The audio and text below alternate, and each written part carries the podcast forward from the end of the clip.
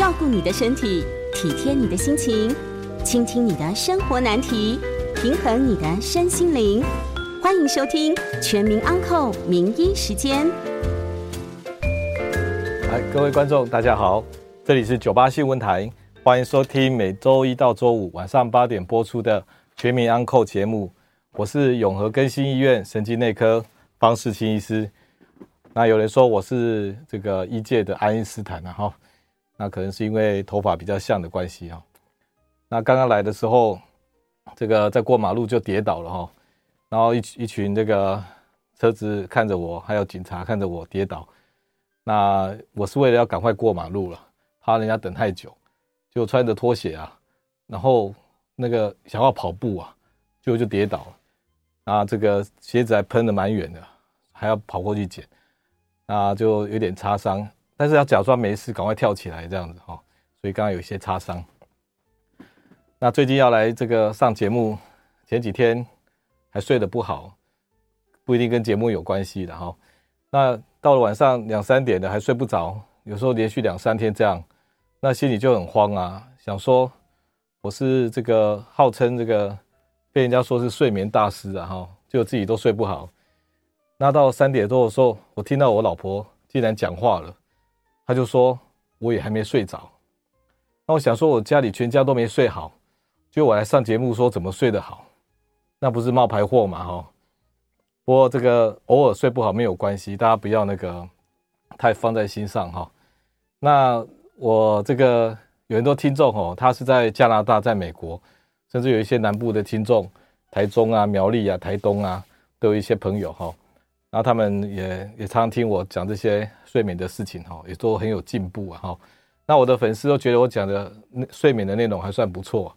那有些粉丝晚上睡不着的时候啊，他都听着我的广播睡着的。好，所以这个 表示这个没有催眠作用的哈。所以我建议各位，如果你有一些视频，你看着看着就睡着了，那个视频是个宝啊，要把它捡起来，把它记录下来，留下来。以后睡不着的时候就要放出来看，甚至以后都要专门拿放这些那个那个睡不着的影影带啊，那个视频帮助你睡觉的，好不好？那我们今天题目其实很精彩哈，因为我讲这个这个失眠来治本吧。那常常我们这个睡觉到说跟医生说睡不好，他就马上开安眠药、镇静剂给你嘛，好。那我常常说要治本治本，到底要怎么治本呢？那我今天就要把我的秘密啊、秘诀跟各位分享，不一定是很医学的哈，但是这个这个绝对是有料哈。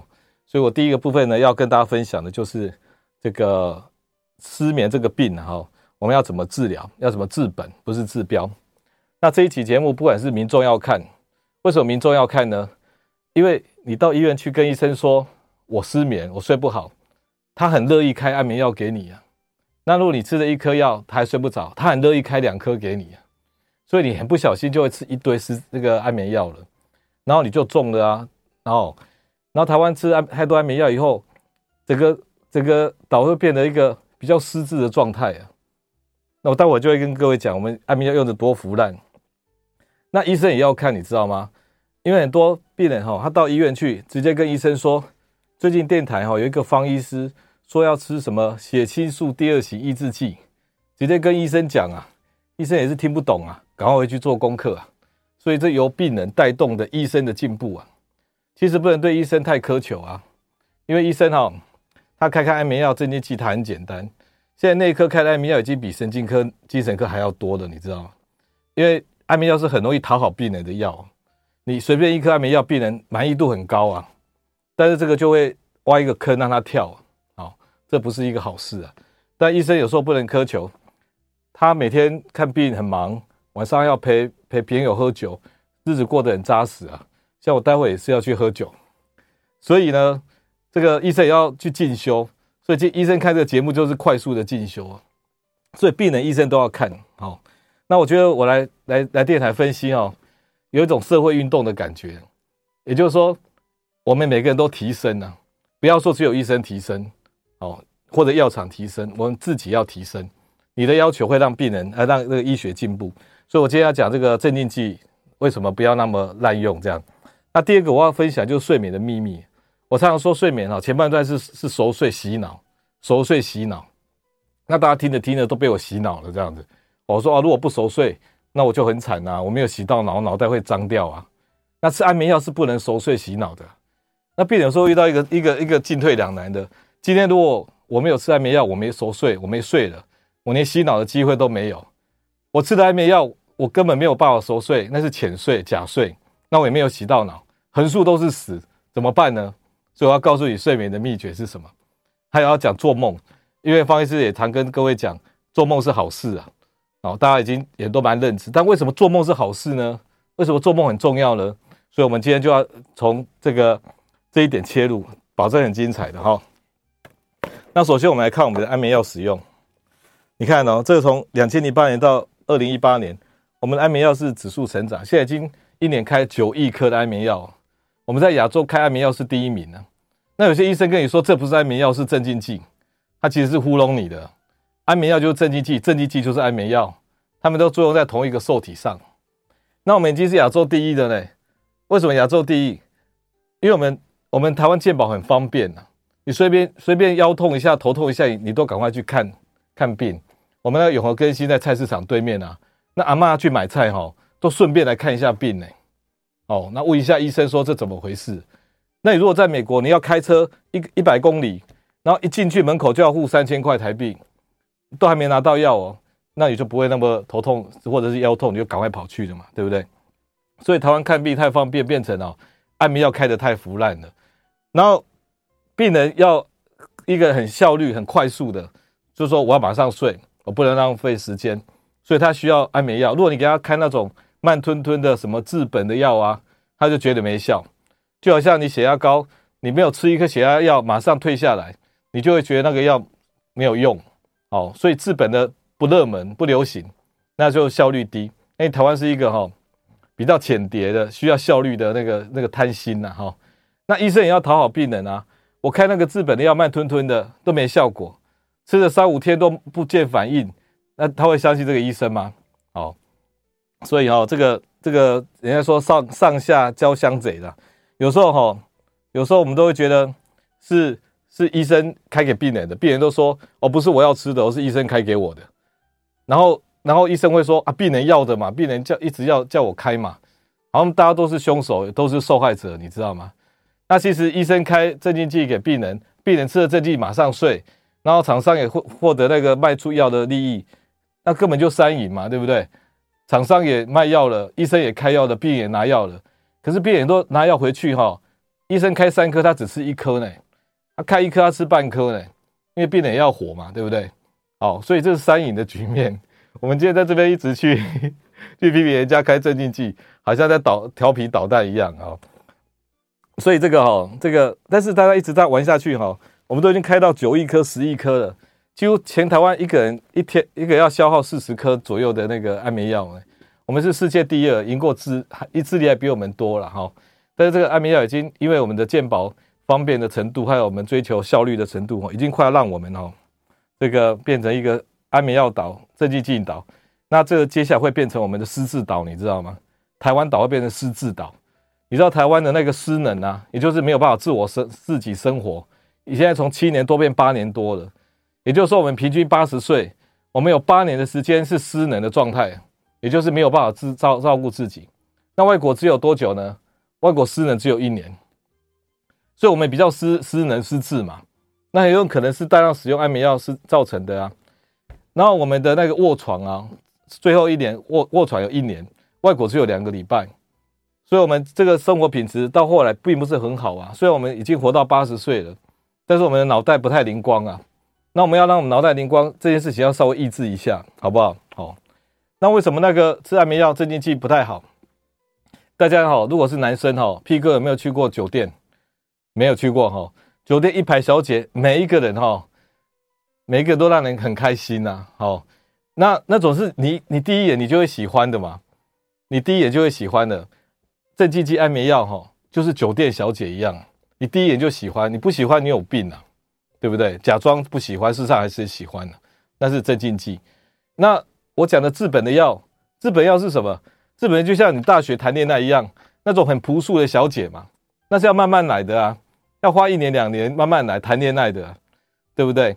那谁会喜欢那个慢慢来？有人就喜欢快快来啊。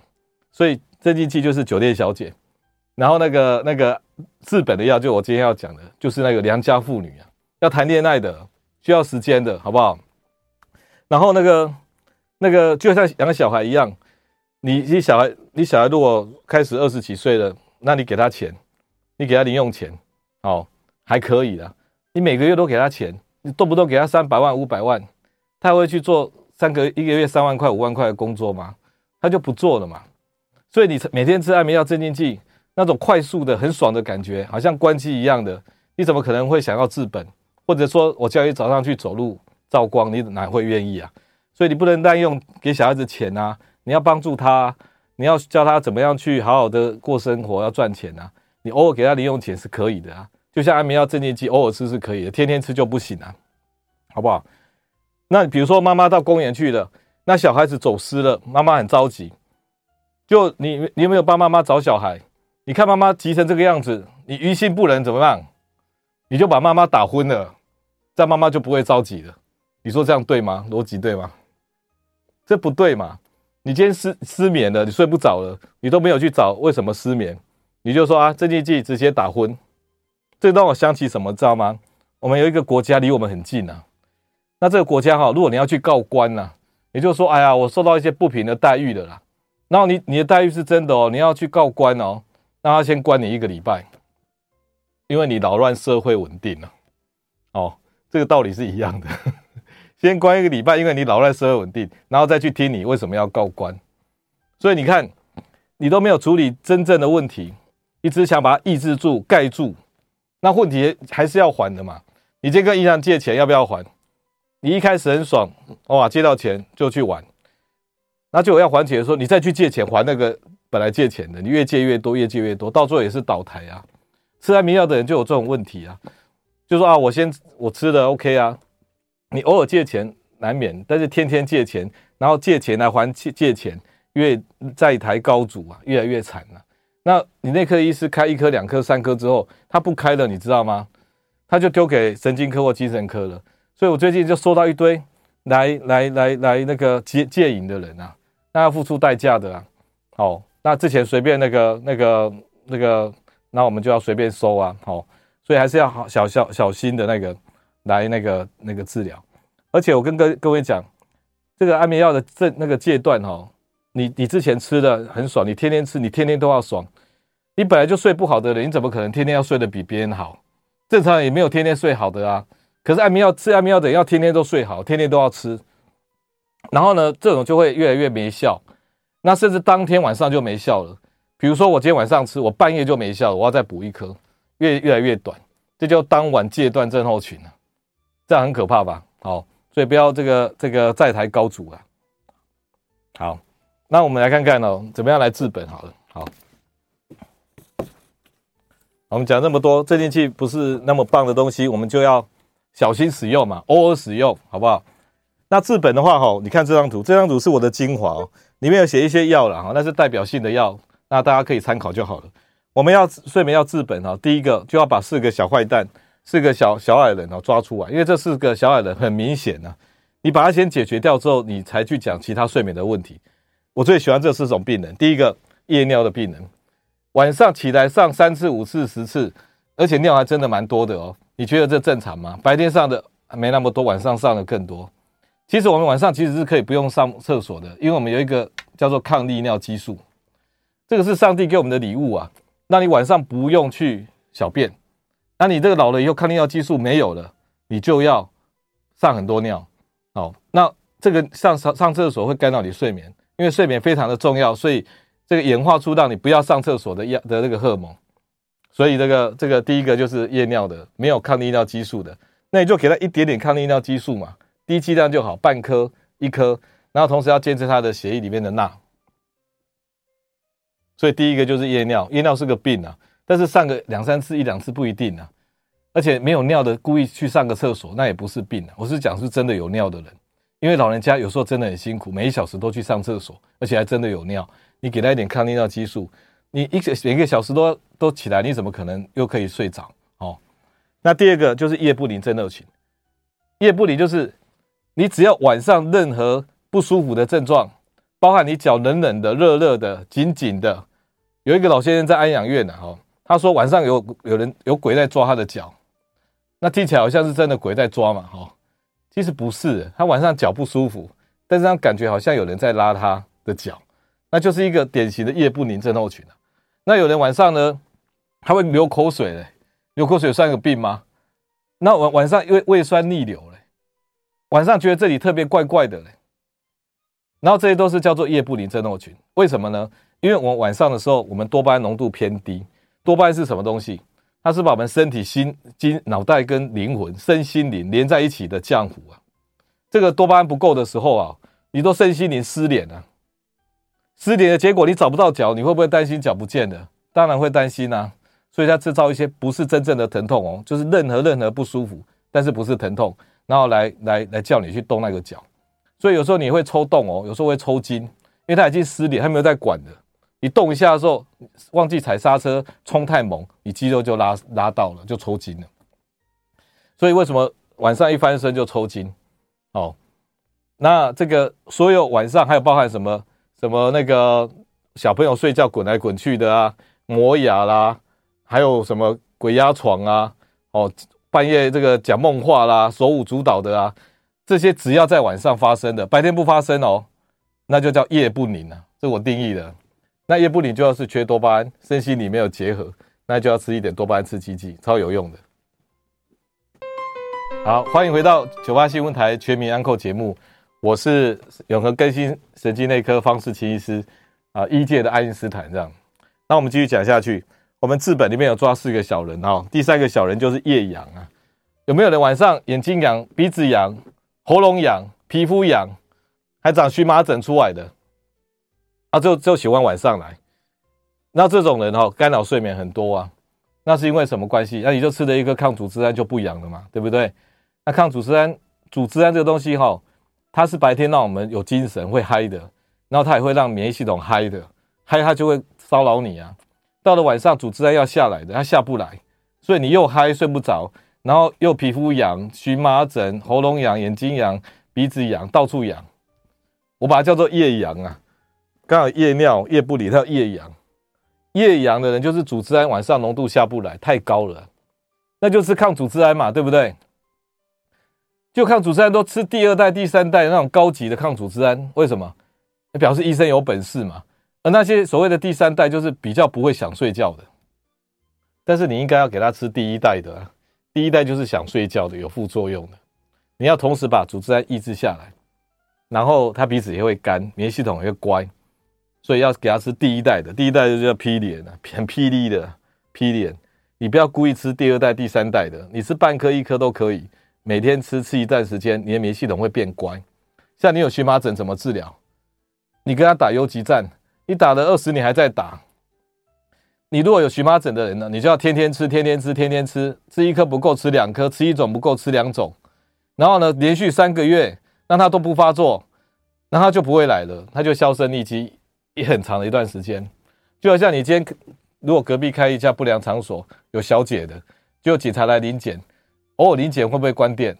不会啊，他跟你玩捉迷藏啊，你必须要警察站岗站三个月。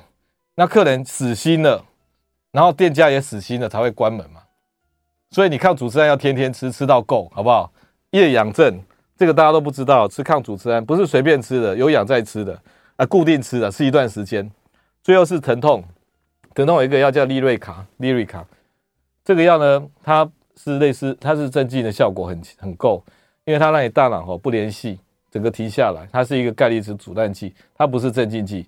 那因为神经跟神经之间不联系，它就好像被关机一样，然后它就得到休息，那疼痛就痛不起来，所以它是治疗疼痛的良药。它本来是治疗癫痫的，效果不怎么样，但是它对睡眠也特有好处。所以你晚上如果有有真正的疼痛，比如说你的腰痛，躺下去很痛，这里痛那里痛，真的痛哦，不是腿不灵的那种怪病哦，是是那种真正的痛。晚上利瑞卡一举两得，治疗你的痛，因为它让大脑休息，又同时可以睡觉。所以先把四个小人抓出来之后搞定，那病人来就说我没有啊，我就单纯入睡困难啊。我没有其他的特殊的问题啊，那我睡着了也 OK 啊。我把睡觉分为前半段的入睡困难，中间的浅面浅眠多睡多梦啊，就是睡得很浅，一直梦一直梦，然后最后就是睡太短，本来要睡七个小时，只睡四五三四五个小时就下上来了。哦，然后这个这三种病，前面这种病哦，入睡困难是病人自己的病呢，你要负很多责任呢。哦，然后后面呢是那个医生的医生的责任，医生要负责把你为什么会浅眠，为什么多梦，为什么睡太短搞定。那我们来讲，为什么睡不着？我说就是睡不着啊，我没有睡意啊。问题就来了，为什么睡觉该到你没有睡意？应该要累啊，应该有睡意啊。因为你白天不够累，你白天劳心不劳力，没有去做活动。你要去做一些体力的活动，那你累啊，累才会有所谓的腺苷呐。腺苷就是我们那个那个一个能量分子，表示你累的一个一个字一个标志啊。你要有这个腺苷，你白天要累啊。你没有没有累，没有睡意，没有睡意就是没有累，好，所以第一个要累，要体力的累，故意去累，不是精神上的累，因为这个腺苷是体力的累。如果你喝了咖啡，就会把腺苷挡住，你就没有办法累，好。那第二个要有日夜周期，你白天晚上哈要分清楚一点，好，你白天晚上要分清楚一点。有些人呢，这个这个晚上才开始生活哈，白天就没有精神，晚上才开始生活。那要怎么样才会有日夜周期呢？你早上第一道光一定要去接收，就好像把你的生理时钟打开一样，好不好？所以今天不管你你睡得好不好，你就固定时间起床去照光。那个照光那个动作啊，三十分钟就好像打开你的生理时钟一样，哎，这非常重要的。那到晚上要按，要按，然后呢，那个按呢，褪黑激素才敢出来。褪黑激素非常的害羞啊，你光是看手机看荧幕那个蓝光啊，八十 percent 的褪黑激素就就不敢出来了。他非常的害羞，所以你睡觉的时候最好戴个眼罩，连微光都不要，戴个眼罩他就大胆的出来。那有些人老了以后哈，褪黑激素做不出来了，那你就要补一点褪黑激素。但是褪黑激素是良家妇女，她没有感觉，好，他没有感觉，但是要吃了一个月之后就会有感觉，好不好？好，所以这个要跟推激素谈恋爱，要谈一个月，好，那你就说这个这个。但褪黑激素有三种哦，一种是一些动物的萃取，脑脑袋里面那个松果体萃取物，那个很脏，现在已经很少人卖了。那外面买的褪黑激素，什么三毫克、五毫克、九毫克、十毫克，那个是合成的，那个是 OK。那最近有一个药叫 Loceran，Loceran 是日本做的药，它是褪黑激素刺激剂，它可以有十倍左右或更高的那个褪黑激素的效果，所以它是类似褪黑激素，但是比褪黑激素更强。那这个药也算是是蛮直接的药了，吃个半颗，然后跟他谈恋爱一个月，慢慢都会进入状况。对老人家也蛮实用的，尤其是像最近 COVID-19 有人感染后都睡不好，用那个抗氧化，这个那个 Loceran 或者 Melatonin，它有抗氧化的效果，有保护你的效果。好，所以日月周期要加强啊，你要配合这个地球转啊，你有时候你内在的时钟会乱掉呢。你有些人不是很稳的，有人很有人很稳，时间到就是要睡的，有人不稳，不稳怎么办？更需要故意去稳它。好，所以你有时候不稳，你就要去照个光。那老人家你也要照光啊，像有些安养中心，你买这种灯给他，很亮的灯，然后吃早餐的时候你就给他开这个灯，让他吃早餐。然后那个老人家一边吃早餐，问你说：“啊，为什么要开这么亮的灯啊？”他不知道为什么啊，但是晚上就睡得很好。好不好？所以家里如果有老人呢，买这种灯，早上给他照，照半个小时，效果就会很不错。OK，然后再来就是睡眠焦虑，有些人日夜周期也还好啦，他也没有特别这个这个怎么样，可他就是睡不着。可是我刚刚再讲一下哈，我们来讲这个可体松的问题。有人可体松压力荷尔蒙，你知道吗？我们早上，我们晚上不是有褪黑激素会出来吗？那早上为什么会醒来？是因为一个叫做可体松。它会出来，然后这个可以松到四五点出来，到八点的时候最高，然后慢慢退下来。那这一波可体松哦，有人不是很规律啊。那你要让它，而且让它比较规律，就是你早上必须要故意的这个有一些活动，然后呢，让它早上高，然后下午开始低，晚上更低。那你这个褪黑激，那这个可体松的这个压力荷尔蒙的这个分布就会很漂亮。然后它还有一个问题。它每两个小时会有一个那个 cycle，我来跟跟这个大家分享。这是褪黑激素啊，而这个这个褪黑激素晚上出来，这是可体松。可体松每两个小时会一个小的 cycle，你知道吗？所以你晚上半夜也有两个小时 cycle，所以你有没有发现，你有时候半夜醒来以后，你要入睡要一两个小时后才有睡意啊，因为可是可体松哦，就像公车一样，大概两个小时一班呐、那你要，你如果今天车子刚过，你就要等两个小时啊。如果车子有时候要等半小时，要那个，那就要看可体松的那个节奏。所以有时候你半夜醒来，你不要不要很担心说啊，糟糕睡不着。你要等公车来啊，这公车两个小时来一班都会等得到的。那来的时候你再上车就好了，好不好？因为你不要因为睡不着就越来越焦虑，说糟糕睡不着了，然后自己吓自己，然后越吓就越睡不着。所以我们这个两个小时的可体松，你知道中医。中医的经脉都是两个小时一个一个一个段落的呢，我们不是有十二经脉吗？然后他们就说两个小时走一个经脉，可体松也是一样诶。这个压力荷尔蒙两个小时，让你有精神没精神，有精神没精神，有精神没精神，都以两个小时为单位，好不好？好，那我们现在讲到一个重点，这个睡眠的焦虑。有人哦，这个晚上怕睡觉，他想说我睡不着，糟糕怎么办？睡眠有焦虑，睡眠焦虑有一些生理因素存在呢。他到晚上特别嗨啊，有人到晚上特别嗨，可体松就是让你嗨的嘛。你整天有压力，压力很大，你生意都几十亿的，那当然压力很大啦。那这种压力，可体松高，晚上退不下来，然后你就会没有办法去跟那个，因为我刚才讲，可里松跟褪黑激素是互相打架的。你可里松这么高的时候，褪黑激素出不来，那你也可以用褪黑激素去压可里松，所以你用褪黑激素实际上是压压一点可里松的。那第二个让你嗨的是什么？我刚才讲的就是组织胺，所以吃一点抗组织胺也是可以压你的嗨的。第三个真的让你嗨的，超嗨的，如果你晚上睡觉前玩那个手机，跟同学、跟朋友赖赖来赖去的，然后很嗨，那个嗨的东西是什么？那个叫做食欲素啊，食欲吃的食欲，食欲素又叫做下视丘分泌素。这个东西高起来以后，哈，糟糕，你整晚上睡不着。所以最近有一个药叫食欲素抑制剂，就会让你比较不嗨。所以这是生理的因素的哦，这是生理因素。那有些人呢，这个这个不是那个生理因素，是心理因素。因为哦，晚上在在这边睡觉，他产生制约反应了，他睡不着，然后呢，他就学习到了这张床、这个地方、这个时间，同样的场景一直重复，所以他已经已经以为说我在这个地方我就睡不着，所以他就被制约了。那我们就要学习要怎么去反制约。那怎么样去反制约？就换一张地方的地方睡嘛，然后要收集一些可以睡着的那个那个经验嘛。你要累积一些成功的经验呢，你就会慢慢的有信心了。如果越多没信心的，你就会越没信心。好，回到欢迎回到九八新闻台全民安扣节目，我是我跟西神经内科方识钦医师。那我们今天没有时间接口音哈，这个我就把我的内容继续讲下去。那我们就要反制约啊！我们已经被睡不着吓到了，然后就一直学习到睡不着。我们要多学习一些睡得着的经验啊！哦，那那这个有时候你换一个地方睡，或者是等想睡觉的时候再去睡，睡不着你又起来。我说每一班公车要一两个小时嘛，所以你得要等一两个小时啊，这是你该付出的代价，因为你那一波没有睡着了嘛。那有时候你留一些安眠药，有些人一辈子吃那种什么半颗史蒂诺斯、半颗安眠药，然后都睡着了。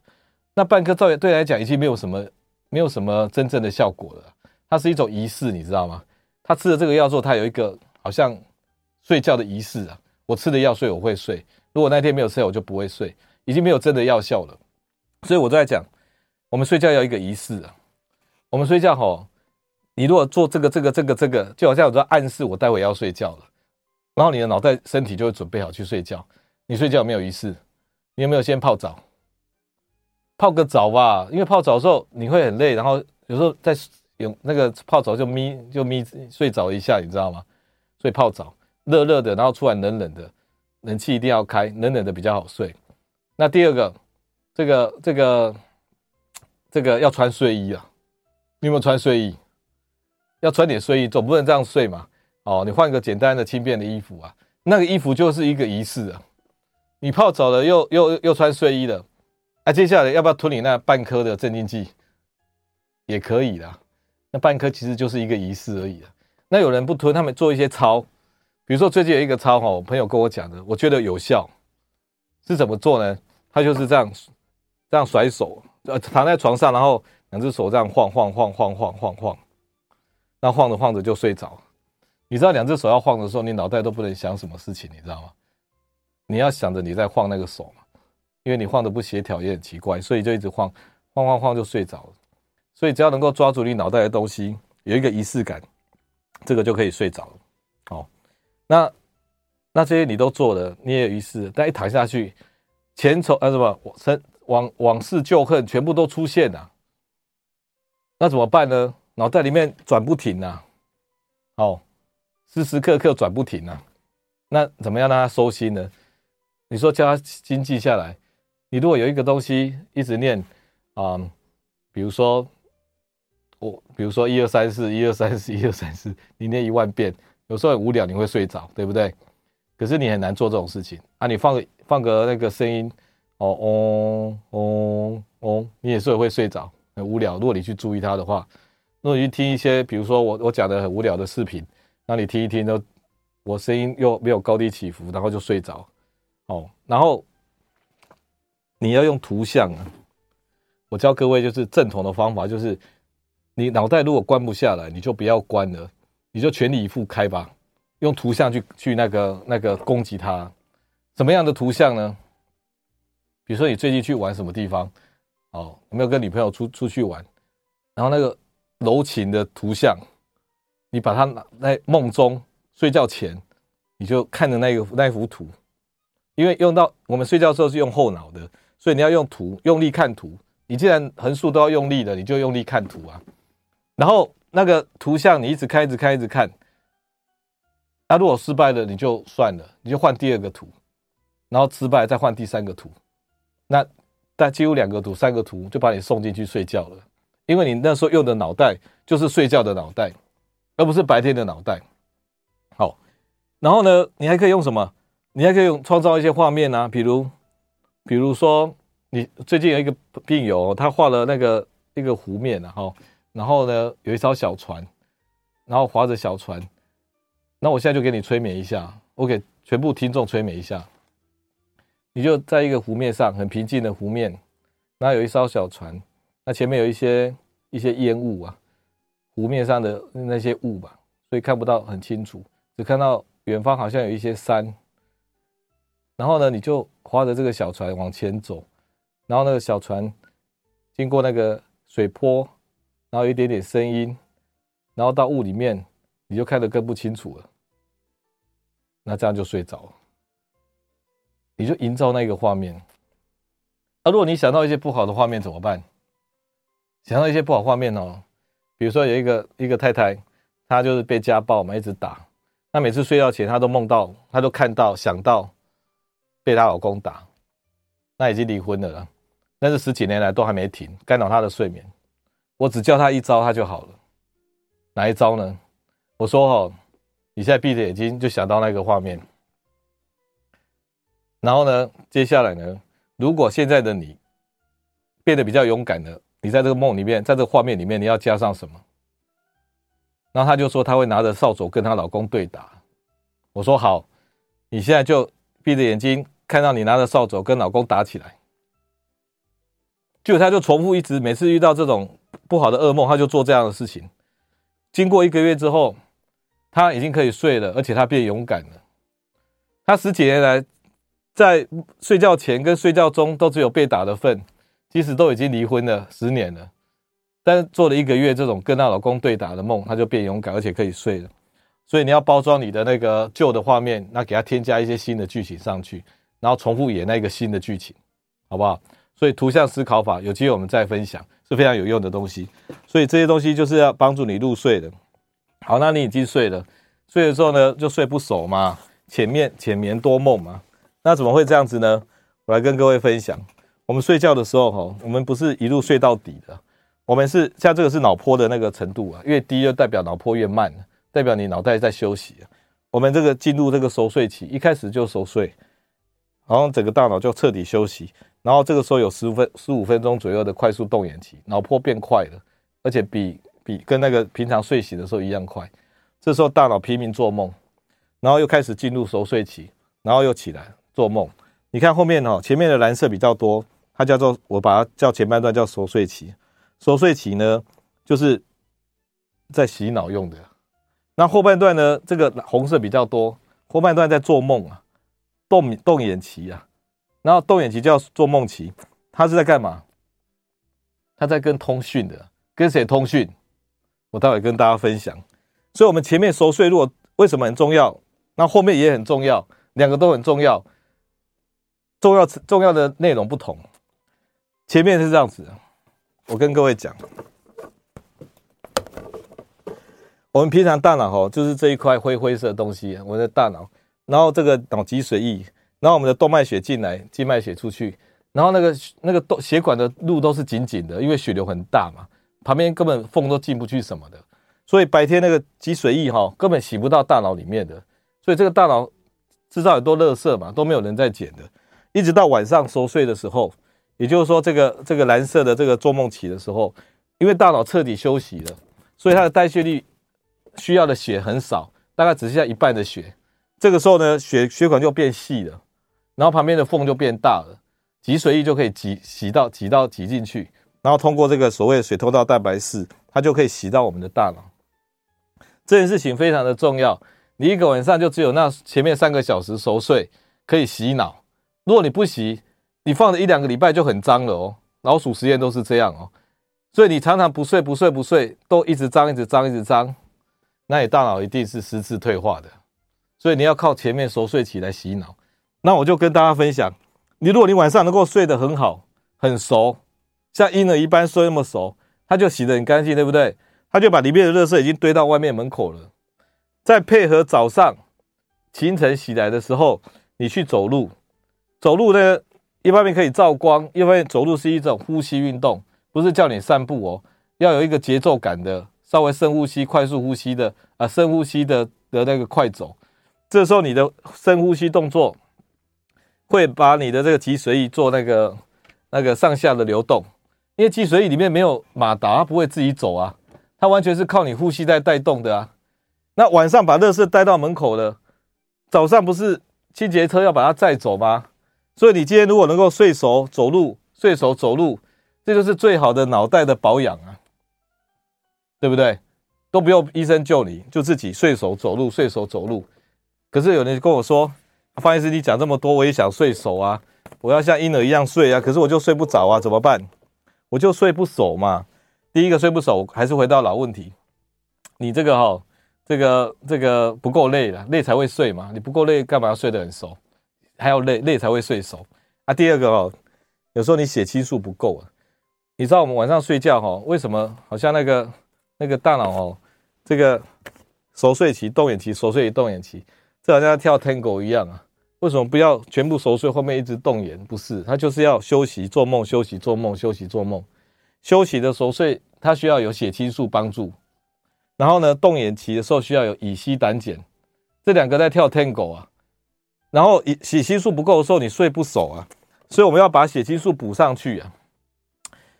血清素血清素高的人哈，他晚上血清素要开始下来了。然后呢，那个你看，你血清素，我们用血清素乙醯胆碱来讲，血清素太少，晚上血清素太少，太少的话哈，乙醯胆碱占便宜。那乙醯胆碱是做梦的嘛？所以你有没有看到浅眠多梦的人，睡一点点，然后一直在做梦，然后醒来之后很累。都没有休息到，这种人就是乙醯那个血清素不够啊。那刚那血血清素不够，就不是得到忧郁症的吗？我们血清素是这样，晚上吼不能太高，也不能太低啊。太高你睡不着啊，太低呢又不够啊。不够的话呢，就一直做梦。而且这种人呢会变成什么样呢？这种晚上的血清素低的症候群，这种病人是什么样子呢？他就是睡得很浅，梦很多，然后他有忧郁的性格。因为哈那种梦哈都是比较焦虑的梦、恐惧的梦，然后晚上一直做梦、一直做梦，就把这个事情巩固起来，你知道吗？所以他就长长期而来，他就变成一种忧郁的性格，所以这个这个这个不好。然后早上起来都没有休息到，很累。那这种人呢，你就要给他补充一点血清素。好，那血清素有两种啊，药物有两种，一种是像忧郁症的病人，整天血清素都不够的，所以他给他吃提升血清素的药。那提升血清素的药有时候这个对忧郁的人有效啊。但是只有单纯睡不好的人，你这时候给血清素药就给那个抗忧郁症药就太多，所以我们要比较专一性的给，叫做血这个第二型受那个血清素第二型抑制剂，哦，那这很有学问，对不对？哦，所有那种可以促进熟睡的，就是血清素第二型抑制剂。那是什么道理呢？我这样子简单的讲，嗯，血清素这个东西哈，它本身是是促进你大脑活动的，就踩加油的第一型的。第二型的受体呢是踩刹车的，那你今天踩刹车呢，你再把它挡住，就是不踩刹车了。刹车的刹车就是放开刹车，放开刹车，车子会怎样？它就会慢慢速的走。那个慢速的走高就是我们要的，因为太高太低都不好，只有那种放开刹车，让自车子自动自发的走的那个速度、那个量，就是我们要的血清素的浓度。所以如果你今天没有那个血清素低，那你想要这个让他晚上睡得很熟，你就可以用血清素第二型抑制剂。它有哪些药呢？它有美思瑞、美食欲，大家都知道。马兜散就是刚刚有人说吃了肝脏有时候会发炎，会那个肝指标提高的。凡多散，然后雷莫龙、明玉婷，这个药吃的呢，心情好、睡眠好、食欲好。有些猫如果不吃饭哦，你给它丢半颗哈，就猫吃一吃，食欲都变好。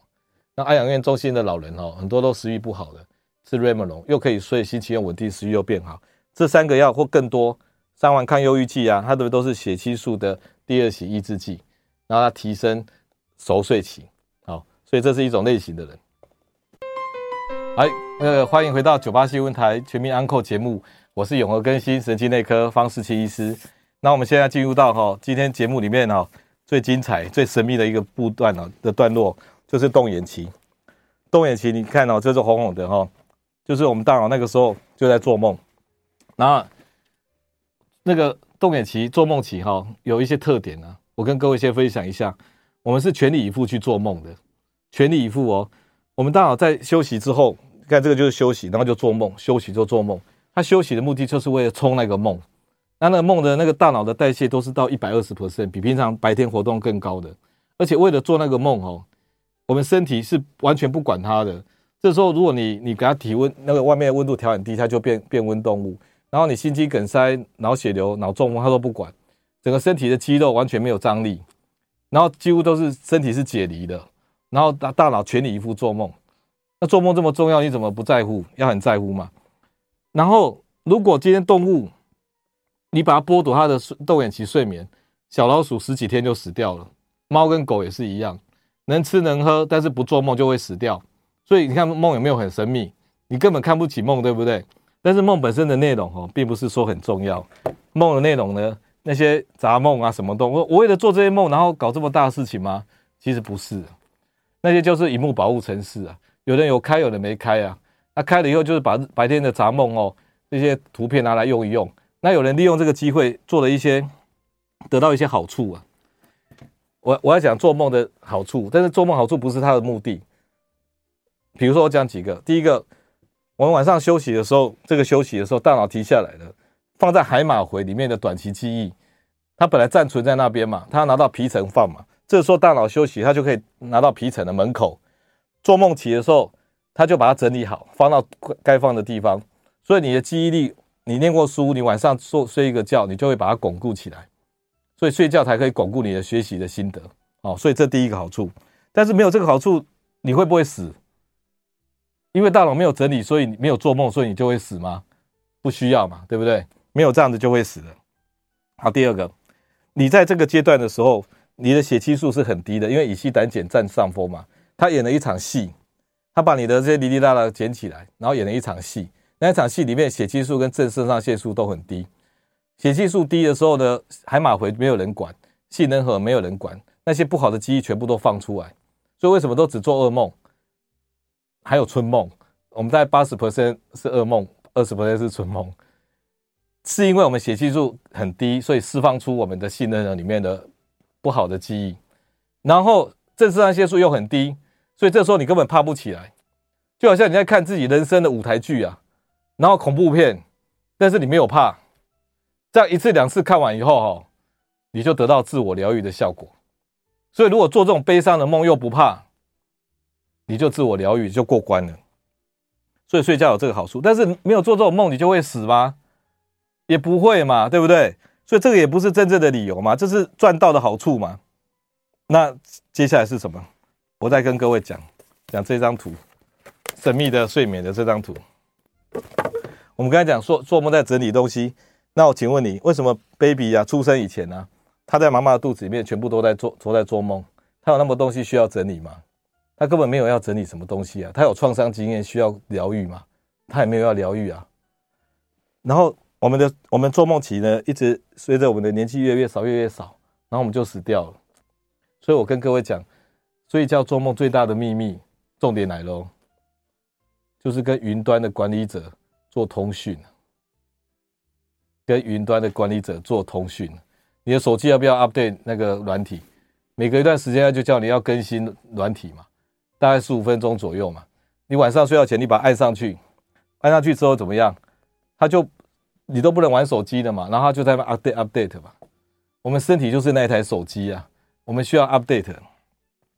假设我们今天地球哈派了一百万台机器人到火星去好了，然后火星人有自自己的 AI 在那边活活活，但是你要监控它，你有一个任务，每天要跟火星上的机器人跟云端的管理者做联系。如果你云端的地球人，发现这台机器编号一一千号的，他都已经七天十天没有跟你联络了，你心里会怎么想？他一定坏掉了嘛？是不是就给他拔插头了？所以你不睡觉，老天会以为你死掉了呢。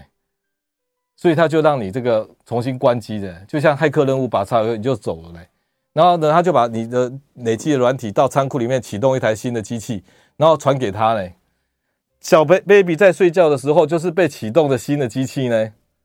然后他就要下载新的软体呢，是不是？你买一个电脑，你 update 你那个重新买的时候，是不是要灌软体灌很久？小 baby 就在灌软体呢。然后呢，你每天都要联系呢，你不联系，老天以为你你你那个云端以为你不见了，就把你关机了呢。而且你年纪大，你越不睡，你越容易被关机呢。有人老人家为什么说不要出国？尤其到美国去，时差十二个小时，结果你睡不着，三四天没睡，被关机死掉。然后呢，这个这个，所以这是机器人版的，这是我的机器人版的的这个轮回了。那你既然说那个那个动眼期睡眠这么重要，那我们就要把用三个药把它可以睡得很好。糟糕，今天这个时间有限。好，这三个药就是乙烯胆碱。